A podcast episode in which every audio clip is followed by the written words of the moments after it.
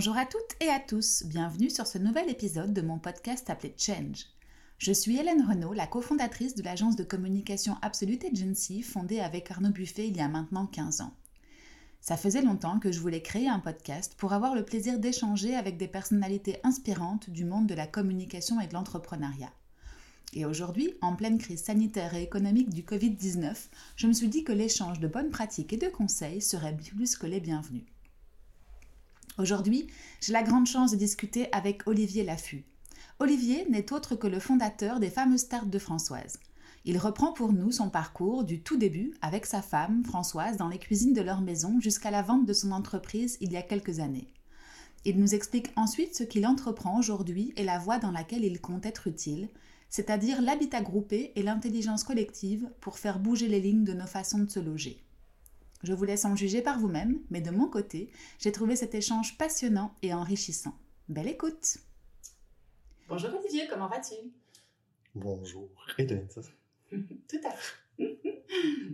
On ne se connaît pas, je suis le premier interviewé en live. Exactement, j'allais te dire que j'étais super contente pour deux raisons aujourd'hui. La première, c'est de connaître un petit peu ton parcours et ta vie professionnelle. Et le deuxième, effectivement, c'est parce que tu es mon premier invité en live et en physique. Euh, jusque-là, ça s'est passé par plateforme interposée, donc beaucoup moins chouette. Euh, et donc voilà, je suis contente de te recevoir aujourd'hui. Et euh, peut-être on peut commencer, si ça ne te dérange pas, par te présenter. Dis-moi un petit peu qui tu es. Alors, qui suis-je? Je suis un serial entrepreneur, mhm. un pionnier. Je pense que, je pense que j'ai toujours aimé démarrer des, des, business. Mhm. En tout cas, tenté par euh, la période qui, qui, considère euh, tout, développement. Euh, je n'aime pas si j'ai vendu mon entreprise parce qu'elle était trop grosse et que finalement c'était dupliqué quelque chose que je connaissais. Mais tant que j'étais dans, une phase de recherche sur le positionnement, de trouver le, le, dire le, le bon créneau qui, qui, qui permette à l'entreprise d'être pérenne, bah, j'étais motivé, mais c'est pour ça que j'ai tenu les de Françoise pendant 22 ans. Mhm. Et qu'aujourd'hui, voilà, je suis tout à fait sur autre chose, mais c'est vraiment cette phase de, développement qui, m'intéresse. De construction, qui t'anime. Mhm. D'accord. Et si on revient à toi quand tu étais euh, plus jeune, qu'est-ce que qu'est-ce que tu as fait comme étude exactement? Alors j'ai fait 12 ans au collège Calais Mercier, mhm. puis j'ai fait ingénieur commercial à Solvay. J'ai travaillé après 7 ans dans une banque en tant que gestionnaire de compte secteur public. Mhm. Et deux ans après, j'ai eu l'occasion, par hasard, parce que c'est vraiment par hasard en fait que j'ai démarré les cartes de Françoise. J'ai une amie qui avait ouvert un snack euh, en bas de la banque et qui me dit Ah, tu connais personne qui, qui fait des gâteaux? Et Françoise, qui était ma femme à l'époque, faisait d'excellents gâteaux le dimanche. Et je lui ai posé la question. Et puis, fil en aiguille, euh, j'ai commencé à aider à faire des pâtes. Et puis, en fait, trois ans après, elle a totalement arrêté. Moi, j'ai repris mes affaires, j'ai engagé un pâtissier euh, pour, pour en arriver à, faire une entreprise de 150 personnes en démarrant dans sa cuisine. D'accord. Donc au départ, c'était vraiment un, heureux hasard, comme on dit. Ça s'est fait de manière organique et euh, vous n'avez jamais prévu de créer une entreprise à ce moment-là quand tu as commencé les terres de Françoise. T'avais quel âge? J'avais 25 ans. 25 ans. Mais comme je te dis, j'ai toujours été un peu un sérieux entrepreneur. Quand j'étais à Solvay, j'avais développé des autocollants, l'ULB, ça n'existait mmh. pas. Mmh. Euh, et puis j'ai fait fabriquer des cerfs-volants pour, euh, pour mes copains à la branche. J'ai fabriqué des cerfs-volants, des machines à coudre. Et je m'amusais à... Et puis je rénovais des meubles. J'étais un fanatique du jeu de balle. Hein. J'achetais mmh. des meubles et je les rénovais. en fait, je voulais avoir une activité à moi. Euh, donc j'étais employé, mais je me rendais bien compte que être euh, son propre euh, chef et mhm. faire ce que tu veux, euh, c'est quelque chose qui, qui est nettement plus, ouais, en tout cas moi qui me motivait. Mhm. Et donc du coup, voilà, j'ai fait quelques petites choses. Mhm. Et, et, en fait, les tartes, c'est vraiment en fait en le faisant que j'ai que j'ai aimé. Mhm. C'est jamais la, la, chimie, la, la physique euh, de l'aliment, de la cuisine. Mhm. Et là, en, pâtisserie, c'est vraiment le cas. Donc, je faisais toutes mes petites expériences et j'adorais ça. Mhm. Euh, j'adorais créer, en fait. J'adorais créer des recettes et j'étais pas moi, j'étais vraiment passionné par euh, ces réactions chimiques avec le sucre, les œufs. Mhm. En fait, la, la- la- la pâtisserie, c'est le beurre, la farine, les œufs et, et le, et le, le sucre. Je sais Mhm. le sucre. Non. Enfin, il y en a, y en quatre, les- quoi. ouais, quatre, ça. Mhm. après, voilà, c'est le chocolat. Ouais. Mais c'est vraiment là. avec quatre ingrédients, tu fais des merveilles. Mhm, c'est vrai. Au départ, il n'y avait pas autant de recettes qu'aujourd'hui. Je suis sûre aussi, tu as commencé avec les, Que les les sucrés. les sucrés. Ouais, c'est ça. Ok. Mhm. Sacré, ça, les sont après. Mhm, mhm. Et comment est-ce qu'on, enfin, comment est-ce qu'on démarre dans, dans ta cuisine comme vous l'avez fait tous les deux pour tout doucement en faire une entreprise un peu plus grosse et puis moyenne et puis très grande? Est-ce que euh, au départ il y a eu des, des investissements ou est-ce que c'était vraiment sur fonds propres que organiquement ça s'est ça s'est passé? Ouais, ouais, c'est ça. C'est ça, On- ouais, c'est ça. Avec les. Début, j'étais indépendant complémentaire, Mhm, et puis avec mhm. les petits sous qu'on gagnait, Mhm. on achetait un plus grand On four, investissait. Ouais. petit à petit. Mais ce qui se passe, c'est qu'en fait, bon, au départ, il y a, il y a des démarches nécessaires pour se mettre un peu dans les clous. Mhm, Euh, Bon, il y a l'accès à la profession qui était un peu, qu'on a dit un peu, Mhm. trouver une technique. euh, parfois des, des entraves administratives, mais je Ouais. pense que ça ne doit pas empêcher, je pense, les Mhm. gens de, de faire leurs, leurs activités. C'est ça quelque chose, Mhm. je trouve, qui, qui ne doit pas empêcher. Quand tu vas dans tous les pays, euh, j'ai- beaucoup bougé, c'est jamais un problème. Ça devrait pas être un problème. chez nous. mhm. Tu trouves des solutions quoi. Tu, euh, concurrence et tout, je crois que c'est c'est quand même quelque chose qui fait vivre et, et Mhm. qui, est, qui est là pour. Maintenant, on vit aujourd'hui avec les outils qui, qui, qui sont là. euh, a- si on fait n'importe quoi, on est tout de suite. euh, mhm. Tout le monde le sait, donc on est vite cramé. Donc ça sert à rien de mettre des accès à la profession. Pour moi, c'est- je trouve- voilà, on devrait rendre totalement le marché beaucoup chose plus libre. facile. Ouais, c'est ça. Pour encourager euh, tout le monde aussi. Voilà. Et donc après, j'ai investi doucement. J'ai une fois fait un crédit avec un, un ami que j'ai Mhm. remboursé, euh, simplement pour faire une, une, une amélioration de mon système électrique, parce que Mhm. j'avais trois gros fours. Enfin, non, c'était même c'était des fours ménagers, mais euh, de grande taille. Mhm. Donc j'en avais trois, mais on commençait à consommer.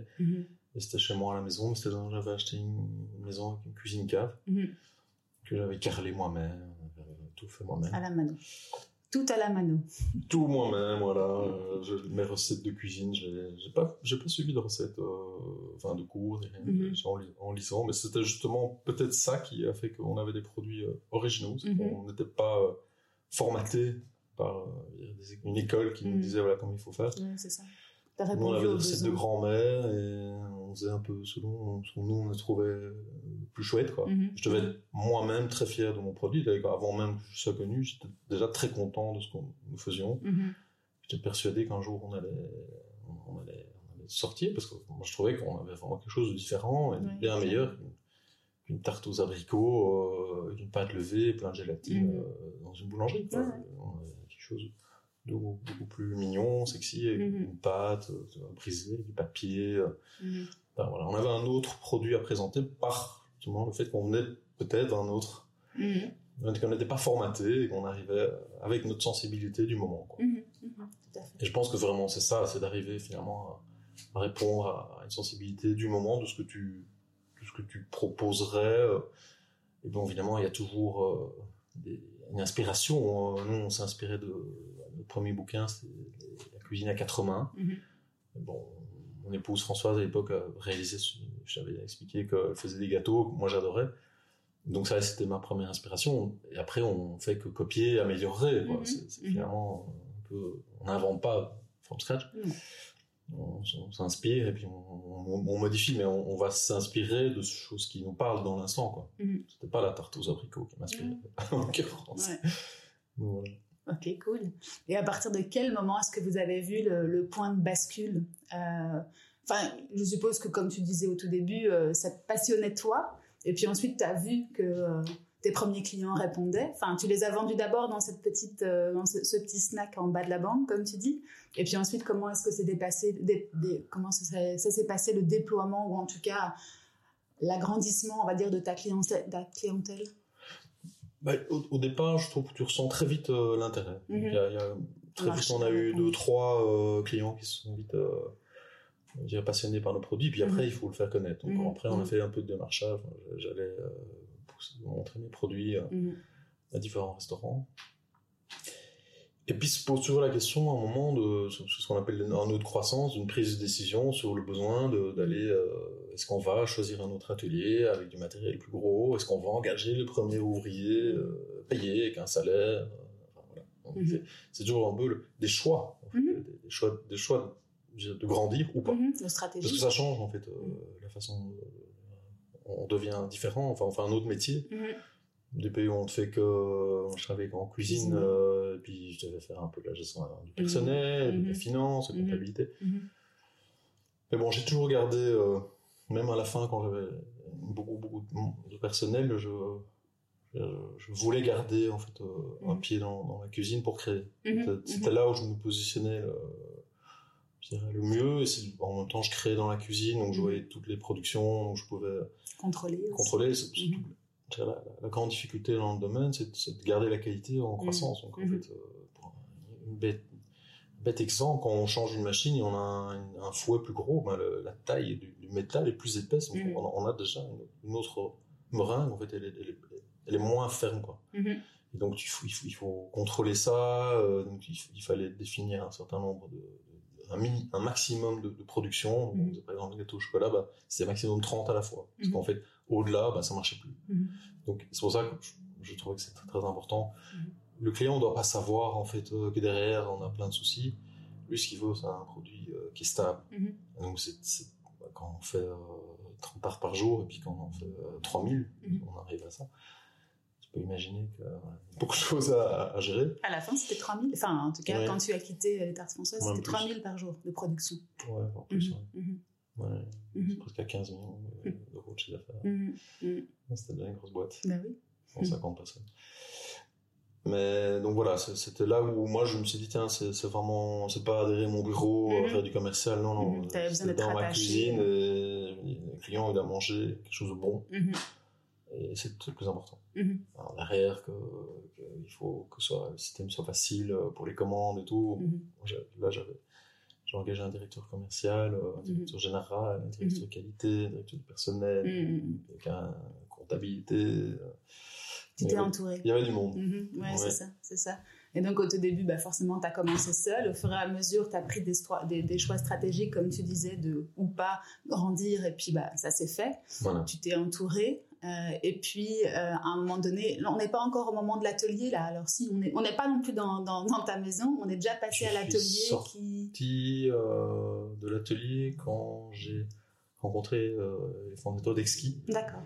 Qui ouvraient leur premier restaurant pour de Namur. Mm Et quand ils ont passé leur première commande, en fait, ils ont doublé ma production. D'accord. Tout de suite. Et là, je me suis dit, non, mm je peux pas rester ici, c'est mm Internet. Mm-hmm. Donc j'ai très vite cherché un atelier et là c'était le premier l'hippodrome euh, où j'ai eu la chance de, racheter en fait, enfin de louer un espace qui était totalement équipé. Mhm. Et là ils avaient signé un contrat avec toi? Tu étais sûr de ta production et de ta récurrence surtout en termes de, en termes de chiffre d'affaires bah, Ils étaient surtout très contents. Quoi. Ouais c'est ça. Sans, la... clients, mhm. ici comme tous les jours. Euh, mhm. C'était le début d'Exki non? Ah oui c'est le premier. c'est ça. Donc vous avez grandi ensemble finalement. Complètement. Ils ont toujours fait plus ou moins 50% chez la femme. Ouais, d'accord. Ok. Sur le salé et, le sucre. Ça, même un moment, euh, parce que bon, ils m'imposaient des, des, restrictions euh, en termes d'exclusivité, donc ils ne voulaient mm. pas que je vende dans un rayon de 150 mètres euh, n'importe quel restaurant. Et puis ils voulaient pas non plus que je, je fournisse le même type de, de, restauration rapide. Mm-hmm. Donc ça m'a empêché quand même. Mm-hmm. C'était aussi. donc à un moment, en fait, j'ai vu qu'il passait à plus que 65% de chiffre d'affaires. Mm-hmm. Et là, je me suis dit, il faut que je trouve une solution. Et on, en fait, on, là, c'était encore un nouveau un choix stratégique, c'était de dire, bon, maintenant, on va en fait commencer à produire nos tartes pour mhm. les privés. Mhm. Parce qu'en fait, je trouvais que c'était pas leur métier de vendre des tartes entières, mhm. c'était de vendre des tartes en morceaux. ça.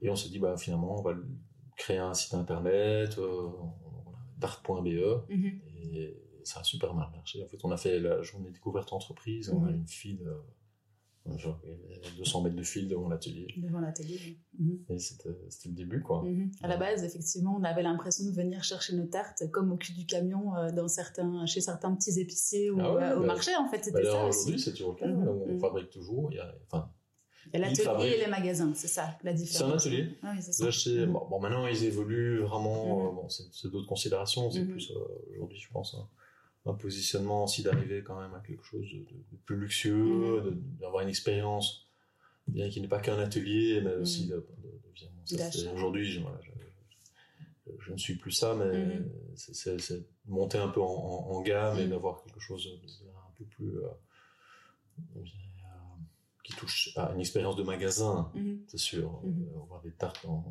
sous une cloche euh, super bien packagée. Mhm.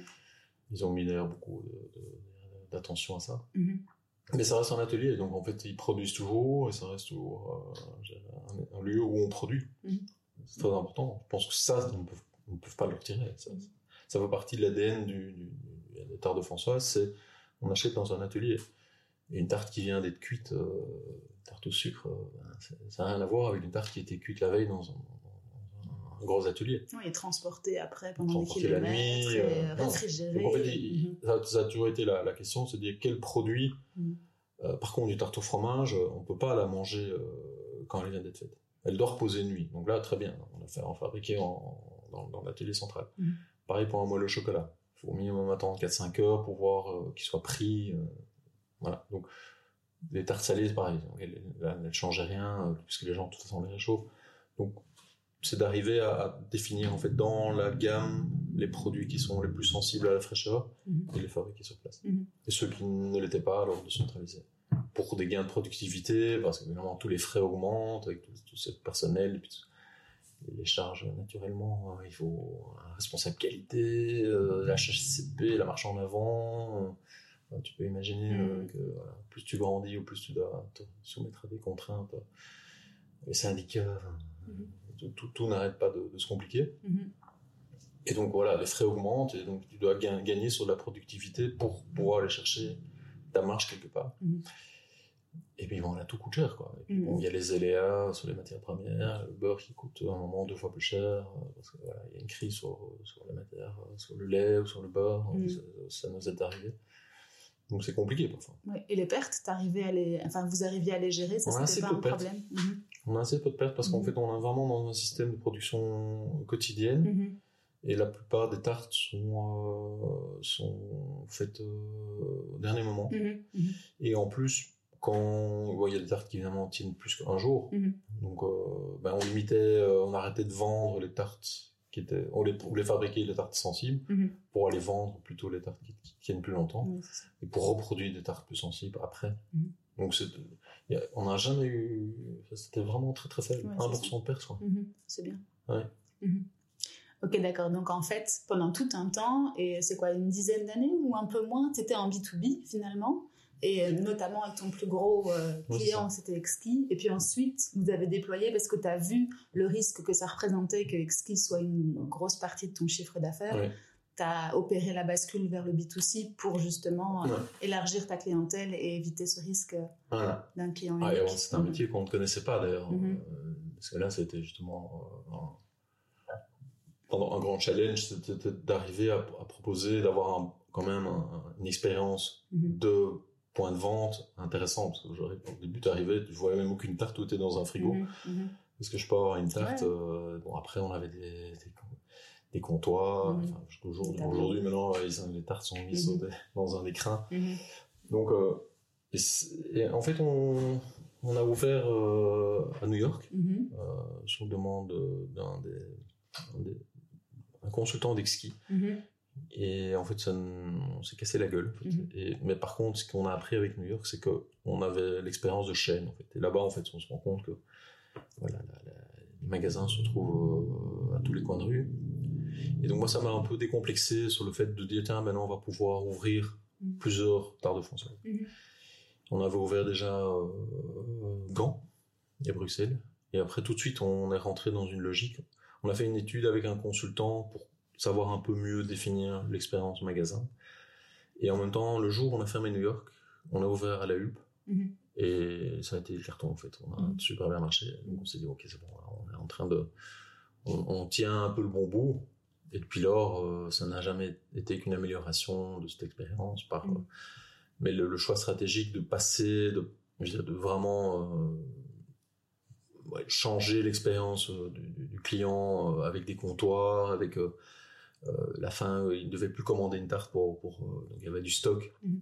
et tout un, tout un système de, de optimal mm. pour, pour le, consommateur a fait que c'était une bonne stratégie. Mais c'était un grand changement par rapport à notre habitude de fabriquer uniquement sur commande des produits pour des restaurants. Mm. Et de... Mais on a gardé ça. Hein. c'est toujours 50%. vous avez quand même toujours cet aspect B2B. Oui. D'accord. Et il y a plus que. Exquis vend toujours maintenant? Je sais plus. Oui, ouais, c'est ça. D'accord, vous avez. On vend toujours des restaurants. Cool. Et du coup. euh... il. Non, il. C'est difficile. le bébé.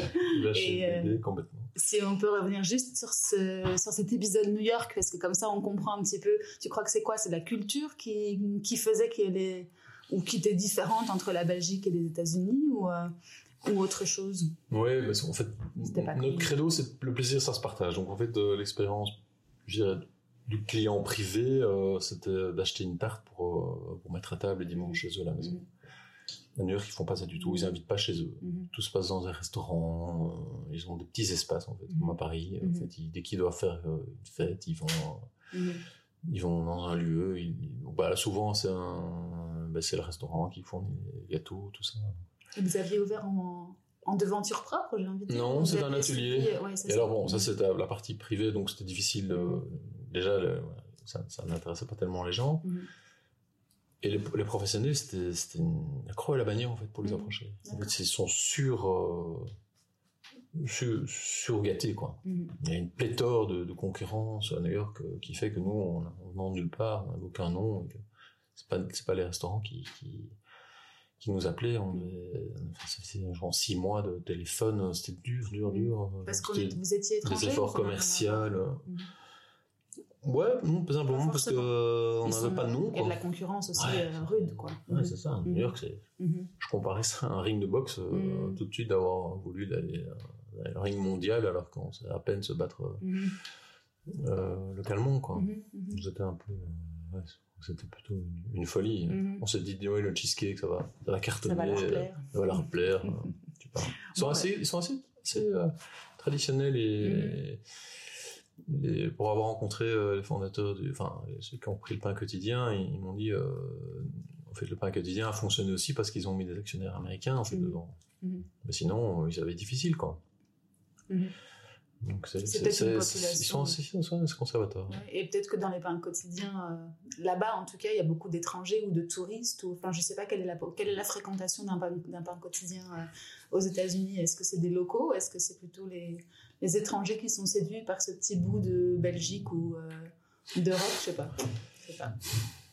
Il y, a un, il y a un mélange de plein de choses. Il y a aussi le fait d'avoir par exemple, j'ai entendu qu'aujourd'hui, le pain quotidien, ils ont, ils ont une telle renommée, c'est mhm. que ben, un propriétaire va, leur laisser deux mois gratuits mhm. pendant deux années gratuites mhm. euh, parce qu'il simplement il a envie que le quartier euh, prenne. C'est plus un espèce de d'investissement euh, pour dire tiens, je, vais, je veux que mon quartier soit bien. Donc, bon, pour arriver à ça, il faut déjà avoir une renommée. Et donc, quotidien, en fait, quand ils ont commencé, ils étaient nulle part et ils ont ils ont galéré en fait ça, ça force d'injecter de l'argent et de ténacité avec des actionnaires américains qui ont peut-être permis d'avoir un local euh, et voilà avoir suffisamment de cash pour tenir parce que les loyers sont abominables. Pour dire bon maman, ben, bon, quotidien avait déjà une expérience ici, ils n'étaient pas complètement à côté de la plaque non plus, ce qu'ils ont quoi. Leur, je dire, leur, leur produit est, sympa. Mm. Moi, je trouve la table d'hôte, mm. et prendre un petit déjeuner comme ça, euh, puis bon, après les tartines, tout ça, c'est quelque chose qui fonctionne très bien aussi là-bas. Mm. Parce qu'ils ont fait quasiment le même concept euh, là-bas qu'ici. Mm-hmm. Hein, donc, euh, donc oui, mm-hmm. mais c'est juste que voilà, ils, ont, ils, ont eu leur chance quoi, mm-hmm. d'avoir un moment euh, d'autres lieux pour. ils avaient les bons endroits. Mm. Et c'est. Exkin s'est aussi planté à New York parce que là, en fait, ils ont, ils ont reproduit totalement leur modèle, mais qui n'était peut-être pas assez innovant par rapport au fait qu'eux, ils ont copié quelque part mhm. déjà un concept qui était, qui était de, de, de, euh, prêt à manger, mhm. Qu'ils ont appliqué en Belgique et puis ils l'ont réappliqué aux États-Unis, alors que, que Quotidien avait créé réellement quelque chose de totalement nouveau de cette, de cette table d'hôte, euh, qui, qui, voilà, il s'est, inspiré de nulle part. Il s'est dit, tiens, moi, je, surfe sur ma sensation. Kixi a, a, a, dupliqué, alors qu'ils auraient dû peut-être, je, trouve, plus s'adapter euh, à vraiment à, la notion de, sans vouloir critiquer, mais c'est Mhm. d'arriver plus dans, dans cette notion de on cuisine sur place, on, prépare, parce que les, les- les bons concepts qui marchent aux États-Unis, c'est, ce reste quand même des concepts d'atelier où on prépare, euh, donc on fabrique son sandwich comme les diners, euh, tout, tout ces- ils n'ont, ils n'ont pas assez, je trouve, exploité ça. Ils ont, ils ont juste mis des sandwichs comme ça, euh, ce qu'ils font chez nous, mais Mhm. Mais américain est plus exigeant, quoi. Il est déjà passé à la phase suivante, de dire, euh, bah ouais, tiens, moi je veux mon sandwich comme ça, alors c'est chaque fois des stands, euh, alors c'est mon sushi comme ça, c'est mon café comme ça, c'est, Mm. il y a tout comme ça, t'as différents stands, euh, des endroits, enfin, tu as Mm. vraiment euh, l'occasion de dire, Mhm. je, je, décide ce que je veux, Je customise. je customise, Mhm. et, et c'est, voilà. Parce qu'en fait, on a, on a refermé, mais on a rouvert, enfin, j'ai retravaillé aussi pour, pour, pour Exki, Mhm. Je leur ai dit, bah, ce serait chouette de préparer par exemple des gâteaux devant, devant les clients, mais ils n'ont pas fait. Mhm.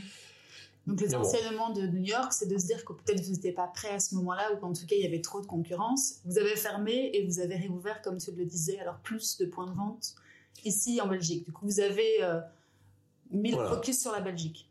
Et sur, sur le, le, le, le- le- le magasin visible. Mhm, mhm. Ouais, c'est ça. Plus, plus un atelier invisible caché, mais c'était euh, dans des rues commerçantes, euh, avec possibilité de parking, mhm, qui était euh, voilà, une stratégie. mhm. Et vous avez jamais pensé à la franchise? Enfin, je sais pas comment, comment ces points de vente sont ouverts, mais t'as pas voulu multiplier? Si, bien sûr, mais le problème avec une franchise, c'est que tu dois avoir en fait un, un concept qui est fini. Mhm, Et comme les Tarts de Françoise n'ont jamais arrêté d'évoluer dans leur concept, que faire de la franchise comme ça, c'est pas possible. Que tu, tu peux pas imaginer la franchise si tu n'as pas un- quelque chose qui est, Figé. qui est figé, Mhm. qui, est, ex- qui, est- qui est- qui est validé. Mhm.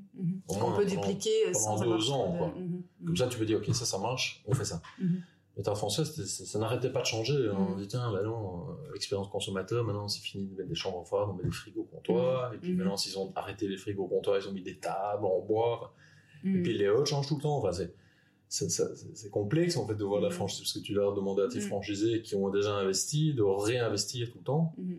Et bon. Et ça, c'était sur ta volonté, cette évolution perpétuelle et cette remise en question, ou c'est juste le Ah. produit qui le voulait et, le, et la façon d'entrevoir le, Bah, le marché. un peu ouais, le retour du, du de client l'expérience du client. Ouais, c'est ça. Donc à chaque fois, vous faisiez du test and learn en fait, voir un petit peu, apprendre, euh, changer, apprendre, changer. C'était voilà, bon, j'en parle maintenant, mais Mhm. c'est la base de, de, de tout. Je pense que ce test and learn et donc de ne pas non plus faire trop de, de plans à l'avance. Mhm. C'est peut-être Mhm. faire des plus petits plans, ça s'appelle l'effectuation. C'est-à-dire que tu, tu fais quelque chose, tu valides, et puis tu écoutes, mais tu gardes encore sous le pied pour évoluer, parce que si tu mets toutes tes billes dans un projet, euh, tu vas le, le faire picobello, mais Mm. t'as oublié le détail qui tue, puis t'as Mm. plus les moyens d'évoluer, t'es Mm. mort. Mhm. Non, tu préfères dire, ok, je fais quelque chose, je vais vais voir, j'écoute, j'évolue, je change, hop, hop, et à chaque fois, je, je- c'est plus organique, J'adapte. ouais. et j'adapte. Et donc, à la limite, Star a toujours fait ça, parce qu'en fait, on avait quasiment pas d'emprunt depuis le début, on avait toujours évolué sur, sur base de nos fonds propres. Mhm. Et on le faisait sans s'en rendre compte. Après, j'ai lu un, un article justement sur, sur l'effectuation, Mhm. Ce qui, en fait, définit un, entrepreneur par rapport à... Parce que bon, de, de faire un, exercice comme ça, a posteriori, dit tiens, pourquoi, Tarte française, n'importe quoi, mais qu'est-ce qui fait qu'un entrepreneur euh, se démarque d'un autre? C'est cette capacité à déjà prendre un produit se dire tiens, qu'est-ce qu'on peut en faire? De sortir à la limite de son, de utilisation habituelle et d'en faire quelque chose d'autre et en plus de le faire valider très vite avec son marché. Mhm. Parce qu'il va dire ok moi je vais proposer par exemple cette tasse. Ok je la fais en verre mais peut-être que le marché et je vais faire tout un plan stratégique euh, sur le verre mais en- non c'est pas ça qu'il fait. Il va dire tiens je fais vert et puis je verrai bien ce que le marché va dire. Ah, moi, finalement je le veux rouge. Ok bah, je- le rouge je peux te le faire vite mais j'ai déjà fini la tasse j'ai déjà fait ça. Et bien je dois plus la changer. Ben, peut-être que le marché va dire maintenant la rance elle n'est pas comme ça quand j'en veux, deux. Mhm. ah, ok, il va faire, peut-être qu'il va garder le verre. Mais c'est que c'est ça, c'est de dire, voilà, je, je valide, je- et donc en fait c'est beaucoup plus rapide. Mhm. Tu fais un lancement et tu écoutes et tu, tu changes. Parce que combien de fois nous on s'est pas planté comme ça à faire euh, des, des- des- On aurait dû par exemple pour les de Françoise prendre un, parce qu'on l'a pas fait mais à la fin on le faisait, c'est de prendre un atelier test, de valider tous les, c'est toutes les maladies de jeunesse avec un, avec un atelier test, au lieu de dire, tiens, on fait un lancement sur tous les ateliers, avec une campagne marketing et tout, qui nous a coûté des fortunes. Mhm. Et après, on s'est rendu compte qu'il y a un détail qui tue, qu'on a Mhm. oublié, que ça, euh, ah non, Que le marché, vous voyez. Enfin, que le marché, voilà, ou même nous, que on, Mhm. on s'en rendait pas compte tant qu'on n'était pas dans la phase pratique, Le quoi. nez dans le, dans le guidon. Voilà. Donc euh, c'est ça qui, qui- c'est plutôt de, de, de faire un peu euh, des petits allers-retours comme ça avec son marché et pour pour valider ce qu'il faut, changer, écouter et, et grandir. Donc l'effectuation, tu disais. Ça s'appelle l'effectuation. ouais. Je connaissais pas le terme. Je connaissais toute la pratique et plus ou moins la méthode, mais c'est vrai, je connaissais pas le terme. Ok. C'est une japonaise américaine qui a, Qui fait une thèse là-dessus. Très intéressante. Ah, super. Si jamais euh, tu retrouves le nom de la, de la thèse ou le nom de la- de l'auteur, ça m'intéresse de le mettre dans les notes de l'émission comme Je ça. l'enverrai, ouais. ouais, avec plaisir. Et en fait, c'est un petit peu le modèle des startups d'aujourd'hui, parce que toi, tu parles d'il y a peut-être une grosse dizaine d'années. À l'époque, c'est vrai qu'on était moins dans l'effectuation, comme tu disais, mais aujourd'hui, euh, les startups ne font que ça, hein, du, Oui. du quick et euh, and dirty, comme on dit parfois, mais bon, au moins qui, qui facilite après les, les échecs qui rebondissent, un échec qui rebondissent, et puis au fur et à mesure, ils avancent comme ça avec leur, euh, avec leur marché et leurs leur, leur consommateurs. Et probablement dans un marché de plus en plus compliqué où on se rend compte que finalement c'est pas euh, un truc très lourd, administratif et tout, avec un conseil d'administration qui prend des décisions, mais comme on est dans un système beaucoup plus partagé, une- on le voit présent dans, dans les entreprises informatiques, euh, c'est Mm. une structure beaucoup plus plate où, où chacun euh, échange et, et donne ses, son, son point de vue, bah, c'est déjà un peu une forme d'effectuation entre les gens dans Mhm. l'entreprise. Quoi. Et Mhm. chacun va peut-être pouvoir donner son point de vue. Et comme on est dans une, entreprise beaucoup plus basée sur, sur aujourd'hui une forme de partage, ça motive les gens. Euh, qu'avant. Mhm. Donc, C'était quand même plus une structure hiérarchique. Ouais, aujourd'hui, les structures sont beaucoup plus plates Mhm, mhm. euh, et moins hiérarchisées, de qui motivent les gens et, et qui en même temps permettent forme, de faire voilà, cette, Mhm. cette forme d'effectuation avant le test du marché. Ouais, tout à fait. Et surtout quand on voit aujourd'hui que toutes tes certitudes, toutes tes certitudes sont un peu euh, mises euh, à plat ou à la poubelle avec tout ce qu'on vient de vivre aujourd'hui avec le, le Covid, où tu aurais pu faire des grands plans sur la comète, finalement, euh, ça aurait servi pas. Enfin, en tout cas, dans certains, dans, dans certaines entreprises, tout a été mis à la poubelle et on a dû tous se, se renouveler, évoluer pour. euh, pour continuer et persister. Donc c'est vrai que l'effectuation, si tu vois comme tu le dis sur un, un petit, un petit court laps de temps, au moins tu mets moins d'énergie et d'argent à la poubelle dans certains cas. quoi. Hmm. Hmm. Ouais, c'est- C'est encore autre chose. Ouais, cette expérience Covid euh, m'a surpris, à mon avis, plusieurs. Était et donc, à mon avis, c'était presque impossible à, à envisager. Mhm. Euh, Mhm. Oui, on, pourrait, on pouvait imaginer que peut-être que ce, que ce modèle ne pouvait pas tenir euh, de voyager comme ça, à tuer dans tous les sens, Mhm. euh, 20 euros dans le monde entier. euh, bon. Bon, bien que l'avion est le moyen le plus, le plus écologique, enfin le plus économique, euh, bon, écologique, euh, Mhm. je sais pas si c'est très écologique d'aller faire son week-end euh, Mhm. à Prague euh, non plus. Mhm. Mais c'est, moment, il faut aussi s'en remettre à, à, des- Ouais. à une évidence euh, et, et que, Mhm. voilà, bah bon, ça, on va peut-être en parler après. Mais... Oui, oui, on y reviendra, on y reviendra. Mais donc du coup, pour revenir euh, au terre de Françoise, euh, vous êtes passé, enfin vous étiez deux, et puis ensuite ça a évolué jusqu'à combien? Jusqu'à la, jusqu'au moment où tu as cédé le bébé, comme on disait tout à l'heure? On est environ de 150. Ok. Et ça, comment tu l'as vécu toi, en tant qu'être humain, cette, euh, ce management qui a, qui a évolué, qui, qui a changé? Tu tu t'es fait aider, je suppose, enfin, comme tu l'as dit, tu t'es entouré d'une d'une brigade, au sens propre comme au sens figuré. C'est Euh, assez difficile en fait. euh, mhm. parce qu'en fait, à la fin, tu ne connais plus Mhm. euh, les gens qui, Mhm. qui travaillent pour toi. Les 10 premiers, tu les connais par leur prénom, les 20 premiers, les 30 premiers, puis après, ça Ouais. commence déjà à être un peu plus. Voilà. Et ça, ça devient. En fait, quand tu, te rends compte en fait, que tu perds. euh, Enfin, tu, voilà, tu, tu deviens. Tu as l'impression de, de gérer quelque chose à- avec une distance Mhm. qui est de plus en plus grande. Et. Donc, tu, tu, tu dois te remettre en question par rapport à ça. C'est sûr que tu, tu, manages du bout des doigts un peu. Mhm. Tu as moins l'impression du coup de, de Mhm. tenir euh, tes gars en main. Enfin, c'est, bon, j'avais l'occasion d'avoir euh, une directrice du personnel pour, euh, pour gérer toutes les interviews, tout ça, donc ça, je m'en occupais plus. Mhm. Parce que je crois que c'est un, un métier en Mhm. soi. Et voilà, il y a toute l'administration derrière, ça, c'est, complexe. Donc, euh, ouais. Mais je pense que c'est, c'est, c'est le propre de, de- comme je disais, c'est, des choix en fait. Je pense que toute personne doit pouvoir à un moment choisir pour évoluer. Et c'est inévitablement, ça, ça implique euh, de renoncer à des choses, quoi. Donc c'est ça. Moi, j'ai toujours privilégié l'expérience dans la vie. Donc en fait, ça me fait pas peur d'évoluer parce que moi, je trouve que la vie c'est une expérience.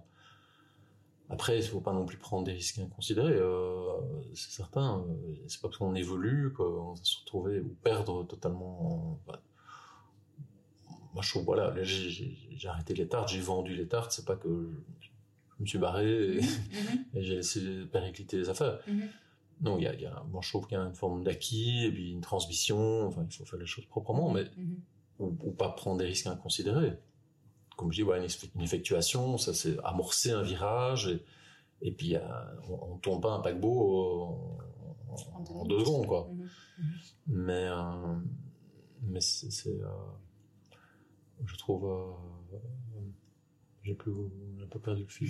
On en, on en était que- à la- au management qui d'une équipe qui grandit Oui, voilà. et à la perte peut-être euh, de, de repères par rapport à l'équipe et, et c'est vrai que Voilà. Mhm. Ben, ouais, c'est, c'est, c'est, c'est Mhm. quelque chose. euh, Mhm.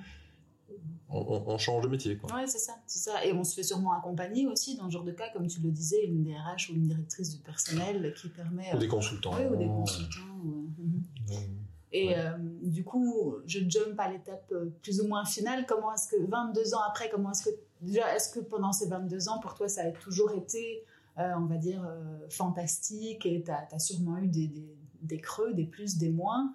Dans l'ensemble, ça s'est super bien passé cette expérience-là? Non, Bon, bien évidemment, j'ai fait un burn-out, par exemple, ça Mhm. c'est terrible. Mhm. J'ai dû gérer en fait un, un raz-de-marée de, de Mhm. clients en fait. Euh, Mhm. Qui veut dire raz-de-marée de clients, veut aussi dire euh, un raz-de-marée de clients insatisfaits. Même si Satisfait comme c'est- ça, insatisfait les Bah, deux. c'est pas possible de n'avoir que des satisfaits. Donc, et on se sent pisse. Si on est un peu sensible, on essaie d'améliorer ça. Donc on passe son temps à essayer d'éteindre des feux. Et puis on- parfois on n'a pas l'occasion de, Mhm. de s'attaquer à la cause. Et c'est un peu ce qui est compliqué parce que tout prend du temps, donc il faut être prêt à, à se, faire, euh, se faire incendier pendant un certain temps. Mhm. En fait, on a, on a une vision différente. On- au départ, on est dans, un, dans une dynamique de réaction immédiate où on solutionne un problème après l'autre. Et après, on fonctionne plus comme ça. En fait, Mhm. on est dans une anticipation de tous les problèmes qui se passent, qu'on Mhm. accepte et on les fusionne avec un certain recul en disant oh, voilà dans six mois on va faire ça dans un an on fait ça. Euh, Ça, c'était ta façon de réagir à, à cette. mais on n'a pas le choix en fait c'est ça. On- fallait tellement on est tellement gros qu'il y a tellement Mhm. de choses à modifier Mhm. parce que voilà il faut, faut faire des process dans Mhm. un département puis dans un autre que si on a fait quelque chose qui qui fonctionne pas on doit accepter que euh, pendant un certain laps de temps ben, voilà, il y aura il y aura il y aura des mais bon il faut- on doit aussi regarder les choses positives donc en fait euh, on se consacre pas que on focalise que sur les choses qui ne vont pas. Ce que, ce que je faisais peut-être un peu trop au début. Mhm. J'essayais de, de solutionner un client qui, qui râlait, et, Mhm. ouais, madame. Et donc, en fait, ça nous prend pas mal d'énergie, quoi. En tant que fondateur, tu es dans l'affect aussi. C'est ton bébé, tu as envie de le mener à bien. Et puis quand Ah, y a bah, un. tu peux pas envoyer péter un client euh, Mhm. insatisfait. Et on dit, ouais, bah, après, il va, il va créer 10 mauvais clients. Donc, donc, tu t'en occupes, quoi. Mais c'est vrai que si tu fais ça, à la fin, tu, tu, passes un câble, quoi. Et donc, en fait, tu te fais. Tu en deviens, en fait, Mhm. euh, harcelé. Malade, ouais. Ça te fatigue et puis Mhm. euh, après un moment tu, tu j'avais plus me lever Mhm. Mhm.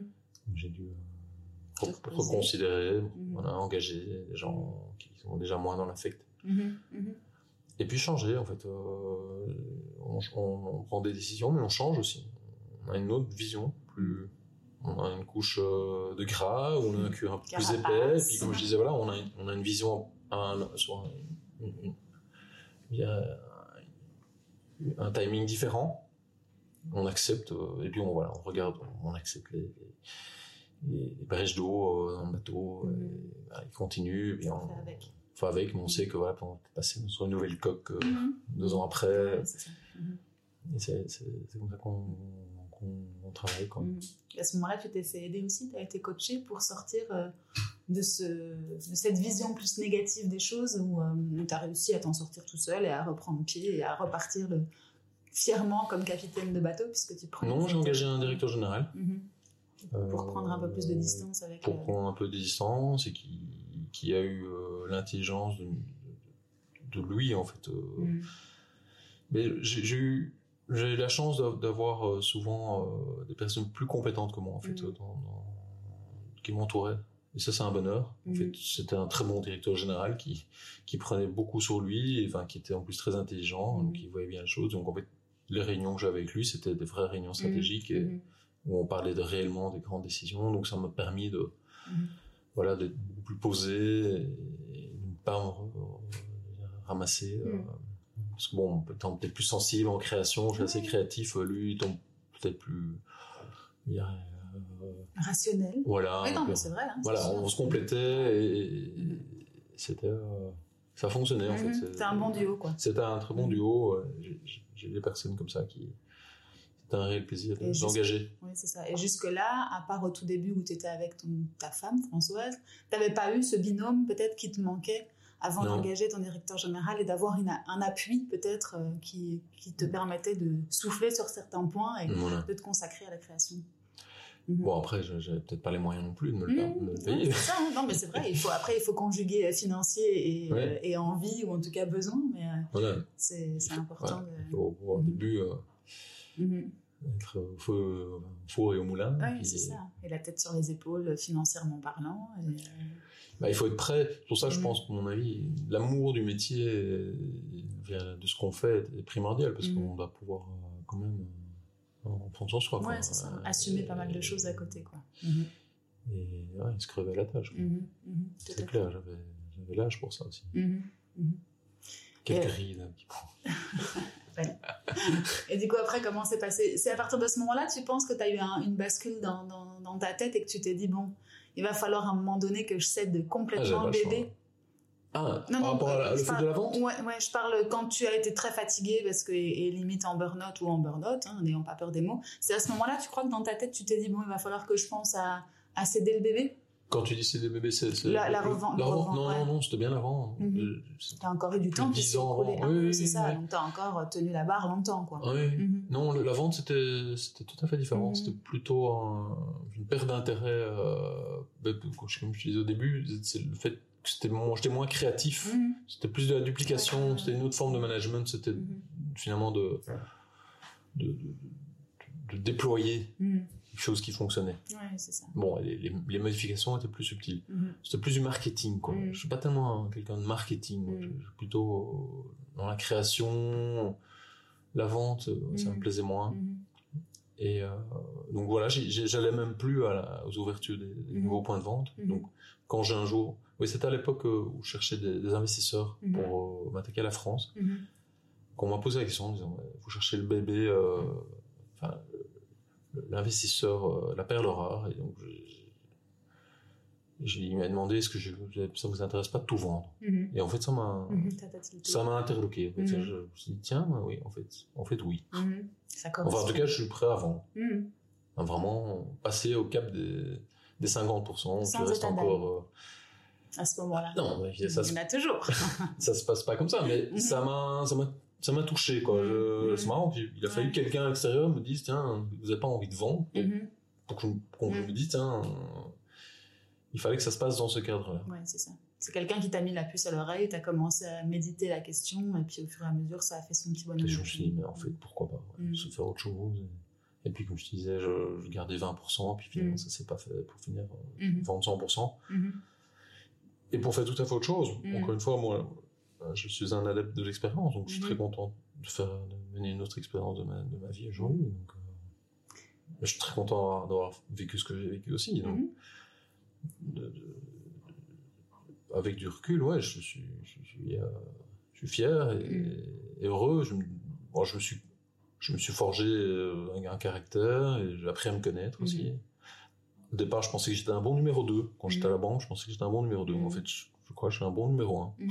Mhm. Bah, en tant que pionnier, euh, ouais, je sais pas, je suis un- j'aime bien, j'aime bien faire les choses selon, bah, je, je parviens toujours à, Et- ouais, ouais. à faire selon ce que je, ce que moi je, bon, je, me, je me reconnais en fait Mm. euh, bien, euh, voilà, de créer des choses et, et après voilà de m'engager, m'entourer de personnes et puis a un moment, voilà, autre chose. Mhm. Et tu te rendais compte à l'époque de ce que tu avais accompli Parce que tu dis maintenant j'en suis fière et avec le recul je me rends compte, mais à l'époque où tu étais dans l'entreprise, tu te rendais compte de tout ce que tu avais créé?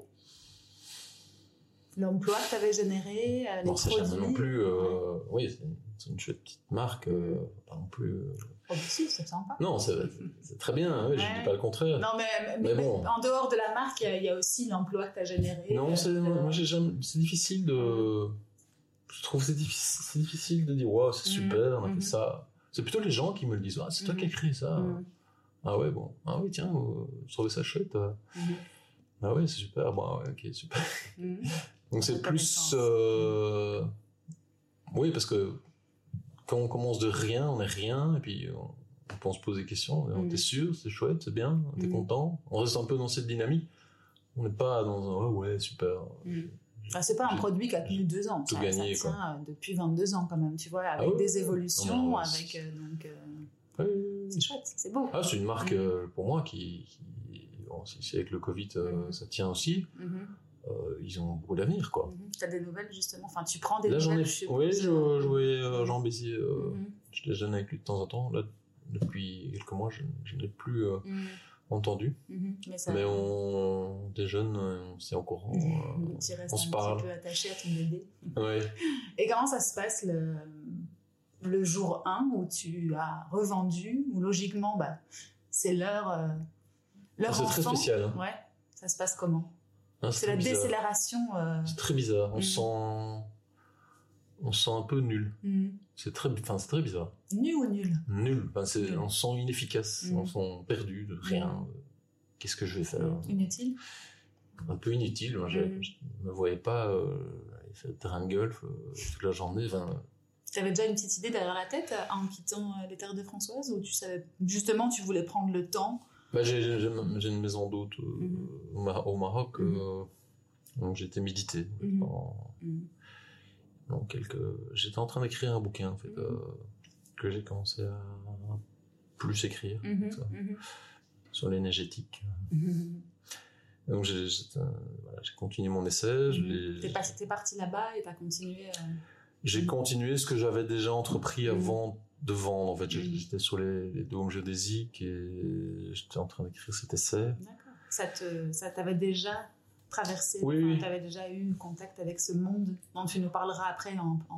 voilà, j'avais déjà eu quelques petites. Euh, L'internet m'intéressait, mhm. donc j'avais déjà fait le développement d'une application euh, d'échange de services mm -hmm. qui s'appelait SwapMe à l'époque, mais mhm. qui n'a pas continué. Mhm. Donc voilà, voilà, l'internet, la, technologie m'a toujours passionné par tous les moyens qu'elle offre.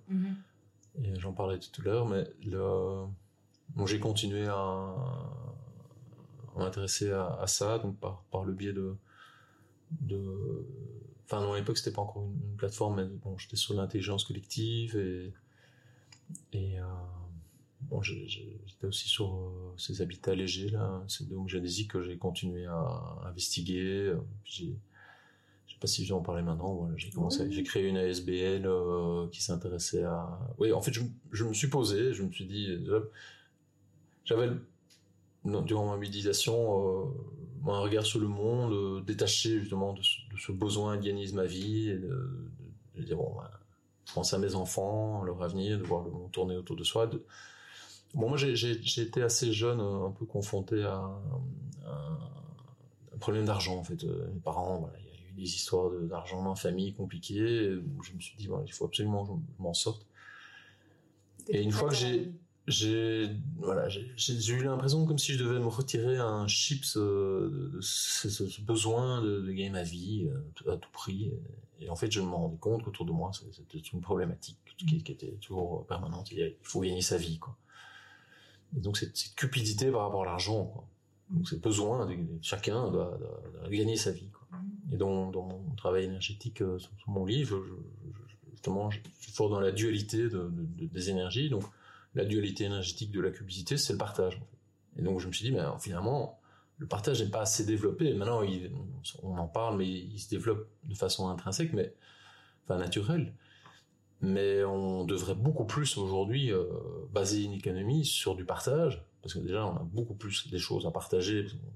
On peut partager sa propre créativité. Après là, on en retouche à une autre considération. Soyons créatifs et développons notre propre créativité. Donc je trouve que la créativité doit être vraiment mise en avant et pas euh, créer des, robots euh, qui ont tous la même forme. Parce qu'aujourd'hui, le, modèle top-down, euh, pour moi, il est révolu. Donc on doit vraiment plutôt dans un modèle de développer la personne, qui est-elle, quelles sont ses compétences, d'aller très loin avec elle un sujet qui a changé. Mais l'enfant pourrait devenir un, très bon cuisinier, un bon musicien très jeune. Parce qu'aujourd'hui, on, trouve tout sur, le euh, marché. Mm. On ouvre son ordinateur, on peut venir faire des formations en ligne. Avec le Covid, on se rend compte, on n'a mm. plus besoin de voilà, d'aller s'asseoir euh, derrière un banc. Je pense qu'aujourd'hui, les gens vont plus à l'école pour être avec leurs copains, quoi. Mm. c'est ce qu'elle a manqué le plus pendant le Covid, d'ailleurs, chez les enfants. Après, bon, on, peut aussi les mettre ensemble pour jouer, euh, faire des choses intéressantes. si c'est pour s'asseoir derrière un banc, mm. pour moi des façons assez aujourd'hui, euh, enfin il y a il y a des façons beaucoup plus efficaces euh, mm. d'apprendre pour moi je crois. Euh, c'est une des choses qui n'a pas beaucoup évolué. Quand tu regardes notre façon d'apprendre par rapport à la façon qu'apprennent nos enfants ou les miens, parce qu'ils sont en âge d'école à l'école primaire, il n'y a pas énormément de choses qui a, qui a changé. Ou alors je me trompe, hein, et pardon pour les enseignants, mais en tout cas, on, pourrait peut-être un peu révolutionner et euh, changer ce modèle-là peut-être pour plus d'efficacité, surtout comme tu le dis aujourd'hui, on ouvre Google, enfin, les enfants en tout cas, ils ont toutes les réponses là. Alors après, il y a encore des, des, questions de vérification de l'information et, des choses dans ce style-là. Il faut qu'ils aient des sources sûres pour pouvoir apprendre des choses euh, qui leur serviront, mais c'est vrai qu'on peut révolutionner un petit peu plus cette, cette façon d'apprendre et d'éduquer nos enfants. c'est, en tout cas, une certitude, c'est que, bon, on peut critiquer le capitalisme euh, aujourd'hui, mais le capitalisme est le premier marché qui doit se remettre en, question tout le temps parce qu'il est toujours à la pointe de la concurrence. Donc, en mm. fait, oui, on se rend compte que des entreprises qui doivent être beaucoup plus, euh, comme je disais, des, plateformes, enfin, des systèmes hiérarchiques linéaires. Pourquoi? Pour stimuler le partage, l'échange, pour, mm. pour que les, cycles sont très courts. Donc, voilà, pour une entreprise qui est, qui est mais ça, ça, ça, ça, se passe juste au, modèle de l'entreprise. Mais mm. c'est vrai qu'il y a beaucoup, on fait d'autres domaines qui sont beaucoup plus lents à évoluer. C'est vrai, qui, qui, qui, se cherchent probablement mm. et qui ont d'autres, qui, qui, veulent peut-être asseoir leur, leur, acquis ou quelque chose, probablement, qui veulent peut-être moins évoluer. Alors que pour moi, il y a beaucoup, beaucoup de domaines. C'est pour mm. ça que je fais de l'intelligence cognitive pour tout ce qui concerne les prises de décision euh, dans, dans, les groupes. Euh, le, oui, le, modèle d'éducation pour moi devrait évoluer. Euh, mm. il, y a, énormément de possibilités de changer ça. Euh. Après, c'est toujours c'est quoi faire, comment. Mais surtout quoi, c'est un ministre de l'enseignement qui dit comment est-ce qu'il faut faire. C'est peut-être pas aujourd'hui. Les... en fait, il y a énormément de secteurs qui doivent être reconsidérés. Je pense que c'est même c'est les soins de santé, mm. enfin c'est tout en fait. Mm. C'est un énormément pan d'économie qui, qui doivent être. Je, si on, on, on, a euh, c'est inspiré du, du, monde économique et qui, qui est là pour euh, pour montrer qu'on est plus basé sur du partage, euh, d'essayer de, de, de, de, baser euh, son, son, son, sur, sur, des systèmes plus, plus collaboratifs, de, participatif, mm. euh, des communautaires. Euh, on voit bien l'évolution, comment gérer les, choses dans l'immobilier. Hier, je discutais avec quelqu'un, bah, maintenant ils, investissent dans l'immobilier, bah, c'est une cuisine commune, avec une, mm. un des espaces partagés. Bah, c'est fini, chacun avec sa tondeuse, sa, cuisine. On se finit. Les gens veulent se rencontrer, veulent partager. Donc il faut être là-dedans. Mm. Eh bien, c'est fini d'avoir un professeur qui dit, voilà, ouvrez votre page, c'est comme ça qu'il faut apprendre. Non, non, euh, vous ouvrez euh, Duolingo, euh, c'est mm. beaucoup plus pratique pour mm. apprendre une langue qu'en cours de langue. Je suis désolé. Mm-hmm. Voilà, c'est plus efficace. Mm-hmm. Ça marche. Donc après, c'est aussi le fait de dire les parents euh, doivent mettre leur enfant à l'école parce qu'ils travaillent. Et, mm-hmm. ben, on les mettrait où sinon Qu'est-ce qu'ils vont faire avec les enfants? Ben, Il faut les s'en occuper, mais comment s'en occuper? C'est complexe, c'est vraiment des grandes questions ça remet en cause pas mal de nos acquis aussi, quoi. Il y a tellement de possibilités. Bon, aujourd'hui, euh, euh le, fait d'avoir un système économique où on, paye des taxes pour, pour dire, euh, pour, mettre des gens, euh, leur donner une prime d'activité et les garder là-dedans. Mm-hmm. Moi, je trouve ça. Bon, dans mon association à Châtelet, je, je, vois tous ces gens qui sont là au CPS et tout, mais la vertu du travail sur la valorisation de, l'être humain est une évidente. Donc, ok, euh, ces personnes ne veulent peut-être pas s'impliquer dans, dans, dans, le monde économique, je, peux comprendre pour enrichir un patron, mais au moins, puisqu'ils bénéficient d'une prime de collectivité, mmh. somme toute, mmh. ben, qui s'insèrent dans un programme collectif, mmh. j'ai pas dit plein temps, mais au moins qui participent, qui deviennent, je sais pas, au lieu de leur donner un nom comme chômeur ou, ou, ou, euh, ou Minimexé, bah, qui deviennent un, collaborateur public. Mhm. Ils sont pas un fonctionnaire, donc ils mhm. deviennent un collaborateur public. Ils ont déjà pas une sale étiquette, mmh. mais ils font déjà le jeu. Ils se lèvent le matin, mhm. ils se lèvent le matin pour se valoriser, même nettoyer la rue, repeindre un mur qui a été tagué, euh, pour faciliter déjà la vie des gens qui travaillent, qui font payer des impôts pour les entretenir.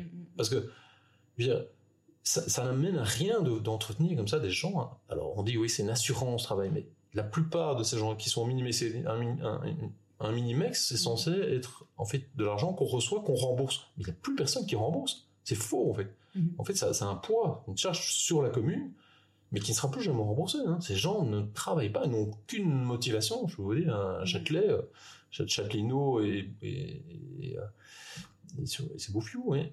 3000 CPS, quoi. Mm.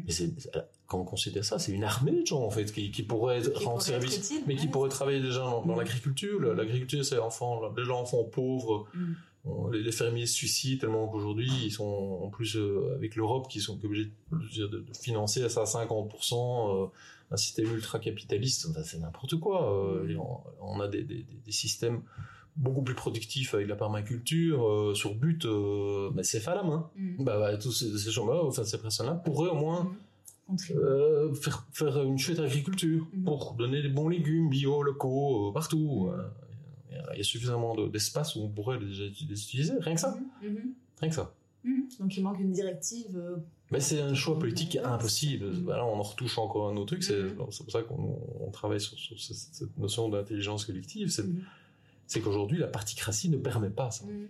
C'est complexe, mm. c'est vraiment compliqué, donc on... on est la particratie, c'est ce qu'on observe aujourd'hui? Aujourd'hui, le, monde est géré par mm-hmm. des partis. Mm-hmm. En fait, le Parlement ne prend plus une décision. Les, les, décisions sont tellement complexes que, en fait, c'est le gouvernement qui amène des décisions qu'ils ont pu prendre au niveau du gouvernement pour dire voilà, on a trouvé, on est tombé d'accord. C'est tellement compliqué de tomber d'accord pour faire ça. Alors évidemment, comme le Parlement est représenté par tous les, la majorité de partis, ben eux, ils votent directement. Ils, ils, ne font plus le rôle de, de dire.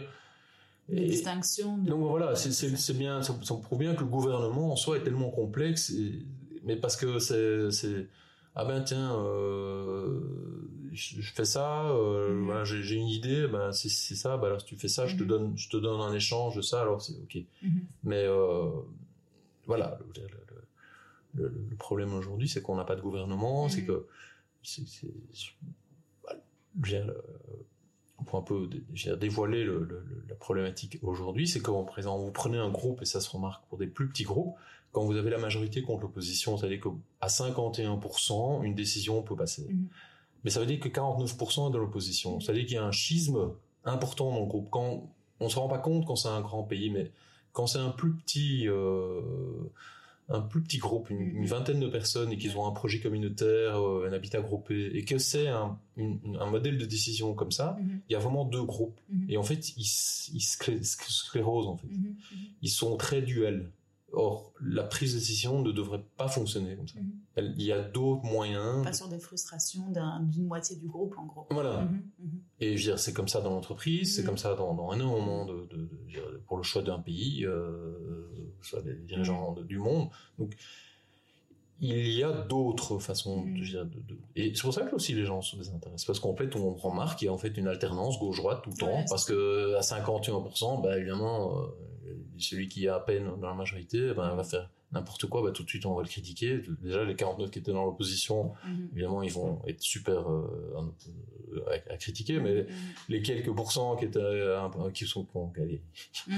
qui ont été euh, dont leur, leur, leur, vote a été modifié par par des, des, informations mensongères que sais-je, mais bon, mais qui ont voilà mais ceux-là, ils, ils, ont les premiers à, à, tourner la veste, ou à, enfin à changer là, dès qu'il y a, des choses qui ne sont pas promises. Mais, Mhm. mais en même temps, pour les politiques, c'est extrêmement compliqué de prendre des décisions qu'aujourd'hui, comme ça. A presque, on remarque au Maroc, euh, il n'y a que les systèmes presque totalitaires où Mhm. tu peux faire avancer un système totalitaire éclairé avec des conseillers euh, qui peuvent te, te- te- Mhm. donner certaines... Et puis quelqu'un qui décide, Oui, c'est Il prend acte. ou alors une autre forme de, de prise de décision. quoi. Mhm. Mais justement, revenons-en comme Ce sur quoi on travaille. Voilà, justement. Est-ce que tu peux, on peut revenir peut-être aux bases de cette SBL et que tu me réexpliques peut-être plus en détail ce que vous faites? Parce que on a parlé de, de dôme géodésique, on a parlé d'intelligence collective. Est-ce que tu peux me réexpliquer le début de cette aventure peut-être pour me, pour nous éclairer un peu plus, en tout cas les personnes qui, qui, qui Ouais, ouais, ont C'est vrai T'as été vite, t'as été à la- euh, Non, non, c'est très bien, mais Je- comme ça on remet un peu les bases et ça, ça nous éclaire tous. Bon, donc, euh, en, en ayant eu euh, cette prise de conscience de, de- de ce problème de, de- quoi faire pour, euh, pour, Mhm. pour les années à venir Mhm. euh, dans, dans mes activités, je me suis dit, ben, pour essayer de travailler sur le modèle euh, actuel, c'était tellement compliqué que je préférais partir sur une page blanche en me Mhm. disant, bon, qu'est-ce qu'on a besoin quoi? On a besoin, pour moi, de, de se loger, Mhm. on a besoin de manger, Mhm. on a besoin de, de, de se- soigner, Mhm. et on a besoin de partager, en fait, on a besoin de lien social. Et c'est- pour moi, c'était les quatre piliers euh, qu'on a, qu'on a mis en avant et on- sur lesquels on a basé notre association, ça s'appelle. Bioterra. Euh, et on a commencé à par travailler sur ces quatre piliers. Après, ça a changé, on s'est spécialisé principalement sur l'habitat et sur l'intelligence collective, Mhm. qui était une forme en fait du, du- du partage euh, dans, dans- dans- dans un des piliers. Mhm. Parce qu'on savait pas tout faire. En fait. Mhm, Euh, mhm. ben, sur le manger, il y a, voilà, il y a Mhm. Il y tellement a de personnes faire qui, sont occupées. à- je peux donner beaucoup, beaucoup de conseils. Mhm. Des gens très compétents euh, qui, prouvent en fait Mhm. qu'aujourd'hui il y a une autre forme d'agriculture possible. Mhm. Mais voilà, mon, mon, Ton focus. mon focus a été euh, sur euh, l'habitat. Mhm. Donc c'est comment habiter sans se, se d'une dette euh, toute sa vie et de 25 ans. Aujourd'hui, acheter une maison minimum Mhm. 150 000 euros, c'est pas 500. Et devoir travailler et emprunter pour toute sa vie, c'était pour moi, je trouve c'est une ineptie aujourd'hui. C'est presque un, ça s'enchaîner en fait Mhm. dans, dans quelque chose qui, qui n'est pas nécessaire. C'est-à-dire qu'aujourd'hui, en fait, on peut réellement, euh, ben, on est déjà dans, dans- en prise de conscience de- de- du modèle tiny house, donc de vivre dans des habitats plus petits. Euh, Il y a plein d'études qui montrent qu'en fait, il y a énormément d'habitations qui sont sous- sous-utilisées, donc on n'a pas besoin de vivre dans des grands espaces. Mhm. Euh, et alors, bon, en ce qui me concerne, c'est plutôt un habitat léger, c'est-à-dire que c'est presque du démontable, c'est sans empreinte, c'est totalement écologique, euh, c'est en autoconstruction, Mhm. c'est moderne, ça tient compte des, de toutes les de, de- de toutes les considérations technologiques euh, sur l'optimisation, euh, la ventilation, Mhm. sur, euh, sur, sur le fait de, pouvoir être en autonomie euh, énergétique, euh, Mhm. voilà, tout ça, dans un but euh, aujourd'hui de, de- de monter des habitats groupés, parce que comme je disais tout à l'heure sur les quatre piliers, c'était dans un, un objectif euh, aussi d'une prise de conscience d'un besoin de reforester. En fait, Mhm. on s'est dit bon, ben, comment arriver à faire de la reforestation euh, tenant compte de, ce- de, ce- de ce- de cette euh, parce que bon, le- Mhm. la désertification est quand même une grosse problématique avec l'augmentation des températures. Donc on s'est dit bon, ben, il faut il faut aussi racheter des terres et il faut reboiser. Mhm. Et, euh, et donc recréer en fait des habitats groupés avec des avec des, des dômes géodésiques, de recréer la permaculture et d'y ajouter en fait une composante qui est le, le deuxième pilier, l'intelligence collective, c'est-à-dire comment faire pour que ce groupe puisse vivre et co- coopérer sur sa parcelle. Quand tu dis habitat groupé, ça veut dire de créer des communautés de personnes qui Ouais. partagent entre, entre autres les mêmes valeurs ou en tout cas qui peuvent vivre ça. ensemble et créer de la valeur ensemble en fait. et de reforester. En fait, on se rend compte. L'idée, ce serait de racheter des terres. Mhm. euh, c'est l'objectif euh, fi- in fine de l'association, c'est de pouvoir se réapproprier des terres, mais même des terres agricoles, de reconstruire des villages euh, sans empreinte parce qu'il n'y a pas de fondation ni rien, totalement écologique, et de retravailler la terre de façon propre, en la couvrant principalement par, par des systèmes de. Mhm. On- on- on- en fait, on ne doit pas la travailler la terre, on, on doit la couvrir. Et de replanter en fait, replanter des forêts, re- recréer la vie en fait, euh, de recréer de recréer des espaces euh, Et alors ici, essayer d'y adjoindre des formules avec des investisseurs qui permettraient en fait d'y mettre des, fonds et de, de, permettre aussi d'avoir en fait euh, une certaine rentabilité par une formule d'écotourisme. Mm-hmm. Donc en fait qui permettrait quand même de donner une certaine rentabilité à ce, réseau-là pour mm-hmm. leur permettre d'avoir quand même euh, d'acheter des choses qu'ils ne savent pas produire eux-mêmes parce que bon voilà, si on ne sait pas toujours euh, mm. acheter la barre de fer mm. on va se lancer dans, mm, dans un forgeron, dans un petit village. Mais bon, c'est quand même l'idée, on revient finalement vraiment à des, villages plus traditionnels, mais avec la technologie, le partage, euh, des, interconnexions, euh, Internet qui permettrait de dire, ben, on peut passer d'un village à un autre, en mettant sa, maison, son dôme en, location et de voyager librement, d'aller, euh, voilà, il y a toujours peut-être un dôme, un dôme d'amis, donc et en fait, on sortirait du modèle euh, économique euh, besoin de, vraiment travailler. Euh, enfin, on travaillerait bien mmh. entendu pour construire sa maison. Mmh. Ça, peut paraître totalement utopique, mais moi, je ne vois pas d'autre possibilité que de revenir vraiment à, une forme de, un, vrai retour en arrière sur, un bon sens, sur le comme l'avaient nos ancêtres quand ils, travaillaient la terre et quand, enfin, nos ancêtres, c'est pas si loin que ça, hein, quand, euh, quand on avait des terres et qu'on devait les entretenir et pour, euh, pour pouvoir. Euh, voilà, de, garder toutes les connaissances qu'on a pu accumuler en, mm. en, bien comme en mal, mm. hein, parce que je pense qu'il y a aussi beaucoup en mal, mm-hmm. et de dire, bon, moi si je trouvais qu'il y avait un seul truc que, que je garderais, c'est Internet, parce qu'Internet est mm. tellement magnifique comme outil de partage, d'échange, qui permettrait hein, d'être contacter, de, faire interconnecter tout le monde, mm. de partager toutes les connaissances. Et aujourd'hui, je veux dire, si je peux avoir toutes ces informations et tout, c'est grâce à Internet. Je veux dire, euh, voilà, mm. moi, j'ai eu énormément d'informations par Internet. Donc, mm-hmm. tu ne prônes pas un retour en arrière, tu prônes une amélioration et une conscientisation euh, de, de, ce qu'on vit aujourd'hui. Et je suppose que ça doit s'accentuer en plus avec. Oui, en fait, ça peut paraître un retour en arrière. C'est juste que, que c'est un retour finalement mm. à un mode beaucoup plus lent, euh, plus, plus, beaucoup, beaucoup plus proche de la mm. Terre, du cycle de vie, euh, mm. dans, une forme de, de communauté euh, qui collabore avec un modèle d'intelligence collective, avec une plateforme, avec un, modèle décisionnel efficace. donc c'est une vraie démocratie, quoi. Pas un système juste 51%, mais faire élire les meilleurs projets, une technique sur lequel je travaille et, euh, et, voilà de revenir dans, et, voilà le transport est, tout à fait euh, vu autrement. C'est-à-dire qu'aujourd'hui on peut avec un vélo électrique un panneau solaire euh, mm-hmm. faire 50 km voire 100 km par jour. Et, donc on se, on se délie aussi la notion du temps quoi. Mm-hmm. on, n'est plus une des choses qui, qui aujourd'hui me permet de, de, vivre plus correct, plus confortablement, c'est que je suis plus, euh, je suis plus lié dans le temps. Aujourd'hui, mhm. par exemple, j'ai j'ai plus de permis euh, de voiture, mais je suis en train, avec ma trottinette. Ben, je peux, je, voilà, je vis différemment et je vis bien en fait. Je me rends compte que mhm. voilà, je dois moins courir, je suis beaucoup plus. Ben, je suis plus déconnecté de, de cette, de cette cette notion de, mm. gagner ma vie, mais je me rends compte qu'en fait, euh, j'ai jamais dépensé aussi peu que maintenant, en fait. Mm. C'est ça qui est, qui est un leurre, c'est mm. que je, vis euh, simplement, Et j'ai du plaisir simple. je peux juste, On se rend compte, en fait, qu'est-ce qu'on a, quelle est l'essence, finalement, de, de, de, notre, de nos besoins, en fait. On, pouvoir s'arrêter, discuter, euh, prendre un thé, on se rend compte qu'on voyage, que voilà, quand on va dans des pays pauvres, que avec très peu de choses qu'on peut être bien, quoi. Donc, euh, mm.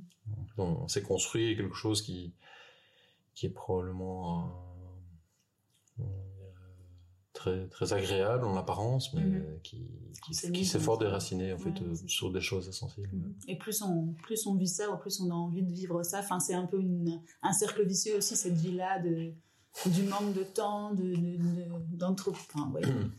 de beaucoup d'activités en fait. L'activité amène l'activité et du coup on est pris dans un cercle vicieux où on prend plus le temps de s'arrêter pour observer, pour, euh, pour profiter du temps présent. Mais probablement que le Covid a, peut-être remis une, petite, couche de conscience mm-hmm. par rapport à ça. Je pense que les gens se rendent compte quand même que mm-hmm. qu'est-ce qui était essentiel, qu'est-ce qui l'était moins.